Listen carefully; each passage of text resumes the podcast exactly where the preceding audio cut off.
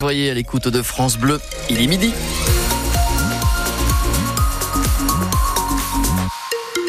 Du gris hein, pour aujourd'hui dans notre ciel de Champagne-Ardenne, avec pour les températures, cet après-midi à Reims, 10 degrés, pas plus. Le journal de France Bleu, Tienne Cholet et le sport champardonnais brille et va briller, on l'espère, ce dimanche. On commence avec l'exploit, là, il y a quelques minutes de l'Ardennaise. Méline Rollin, elle bat le record de France du marathon. 2 heures, 24 minutes et 12 secondes pour parcourir les 42 kilomètres du marathon de Séville, en Espagne. La licenciée du JV Revin Athletic Club bat le précédent record pour 10 secondes. Le Champagne Basket est lui aussi en quête d'exploit final cet après-midi de la Leaders Cup Pro B. C'est à 15h30 à Sachamont dans la Loire. Les champenois affrontent Vichy, une équipe bien mieux classée, mais nos basketteurs sont en forme. Six victoires en huit matchs depuis le début d'année. À l'image du capitaine du Champagne Basket, Lamine Sambe, prêt à en découdre. Clairement, clairement, je pense qu'on est sur une très bonne dynamique. D'avoir enchaîné ces victoires-là avant cette finale, ça fait que du bien. On sait très bien qu'une finale de Leaders Cup, si on regarde encore sur l'historique, c'est jamais le favori qui a gagné. Donc euh, pour l'instant, à ce que je sache, on n'est pas favori, donc j'espère que ça va être nous de le prendre. Personnellement, ça serait une grande fierté, parce que c'est vrai que déjà, les Cup, j'ai jamais gagné. Donc vraiment aussi de la, de la prendre pour moi, de la prendre pour l'équipe et de la prendre pour le club. Ça serait la récompense au vu de la dernière finale qu'on a jouée nous l'année dernière, qu'on a perdu contre Chalon. Donc euh, la gagner cette fois-ci, ça ferait du bien à nous tous, je pense. Je pense que là, on est vraiment sur un duel de génération, parce que c'est une équipe, bah, c'est la plus jeune du championnat. C'est la plus jeune du championnat, donc euh, vraiment, ils sont arrivés avec un basket moderne, avec une façon de faire qui est extrêmement bien, vraiment. Et je tiens à les féliciter par rapport à ça. Et euh, ouais, justement, nous, je pense qu'on va revenir avec euh, une autre stratégie, une autre façon de faire. Et après, bah, ça dépendra du résultat du match, j'ai envie de vous dire. Et l'enjeu est double cet après-midi. En cas de victoire contre Vichy, le Champagne Basket décrocherait sa place en play-off, à condition de ne pas terminer dernier ou avant-dernier de Pro B. La finale, on le répète, est à 15h30. Le stade de Reims, lui, se prépare à un match de gala. Réception du RC Lens, 22e journée de Ligue 1 de football. Match à 17h05 et match à enjeu puisque les Rémois doivent sortir d'une mauvaise dynamique. Deux défaites et un nul sur les trois dernières rencontres en face. Les Lensois sont en réussite. Trois victoires et un nul sur les quatre derniers matchs. Alexandre Dabran, bonjour. Bonjour. Quels sont les arguments du Stade de Reims pour battre les Lensois cet après-midi Le premier argument, c'est peut-être ce public qui sera nombreux, puisqu'on annonce euh, environ 20 000 spectateurs avec une campagne de location qui a fait beaucoup parler, beaucoup de polémiques, puisque tout a été fait pour éviter que ce stade soit sans et or aux couleurs du RC Lens et faire en sorte que seuls 1000 à 1500 Lensois soient présents, ce qui n'avait pas été le cas les années précédentes.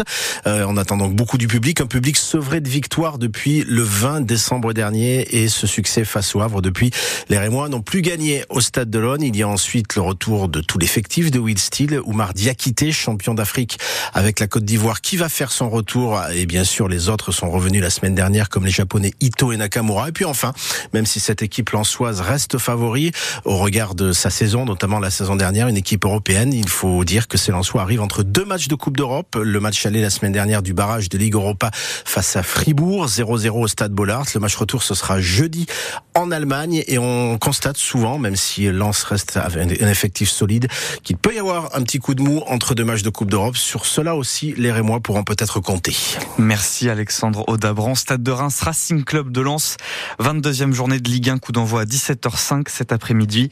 À suivre en intégralité sur France Bleu Champagne-Ardenne dès 16h pour l'avant-match avec vous Alexandre et Julien Lampin. Dans l'actualité également, un drame devant une boîte de nuit des Ardennes. Ce matin, vers 6h30, une voiture a percuté un homme d'une trentaine d'années. Ça s'est passé devant la Marlière, une discothèque de Sapogne et Fourchère. C'est près de Sedan. D'après les pompiers ardennais, le conducteur, un homme de 30 ans aussi, a roulé sur la victime qui était allongée sur la route. 130 policiers, 45 CRS, grosse opération des forces de l'ordre dans le quartier Croix-Rouge à Reims cette semaine. Cinq interpellations, ils ont saisi un revolver, une cinquantaine de cartouches ainsi que 200 grammes de cannabis et du matériel pour préparer de la drogue. Demain, retour à la normale sur les rails, mais la grève des contrôleurs SNCF perturbe toujours un peu le trafic des trains aujourd'hui. Un TGV sur deux, même chose pour les intercités. Quittons le présent, direction le futur Avec euh, le festival de science-fiction de Reims-Tinqueux, l'hyperstellaire, ça dure jusqu'au 25 février. Et il y a des conférences et des dédicaces euh, un peu partout au planétarium, à la médiathèque Falala ou au Carré Blanc à Tinqueux. Claire Chekagli s'est téléporté au centre culturel Syntex à Reims pour une exposition de Lego. plonger dans le futur avec de jeunes visionnaires. Comme il fera beaucoup plus chaud avec euh, des combinaisons qu'on utilise euh, pour euh, les volcans. Les humains ne travailleraient plus, ce seraient les robots. Quid des propositions en Lego faites au stand sur Reims dans quelques milliers d'années Alors le boulingrin en fusée, je suis pas sûr que la voûte en béton supporte, mais pourquoi pas? C'est intéressant. Mais les vaisseaux spatiaux dans le stand d'en face sont beaucoup plus impressionnants, comme l'explique son concepteur. C'est une maquette représentant la tranchée de l'étoile noire du film Star Wars. On est sur une maquette qui fait à peu près entre 40 et 50 000 pièces. Je suis tombé dedans quand j'étais petit. Et puis du coup, ben, Star Wars a grandi en même temps que moi. On reste des grands enfants. Hein. Quentin, auteur d'un village Lego géant avec son frère jumeau. Comme on était vraiment sur le thème science-fiction, on a essayé quand même de, de mettre un peu des attaques de monstres, des attaques de dragons. Il y a un Pac-Man géant qui se promène à l'intérieur.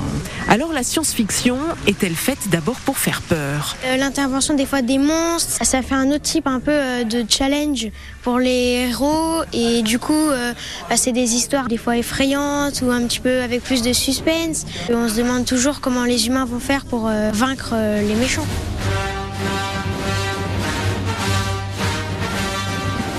Quoi de mieux que terminer sur du Star Wars pour rester dans l'esprit? Je vous conseille les pages marnes de francebleu.fr.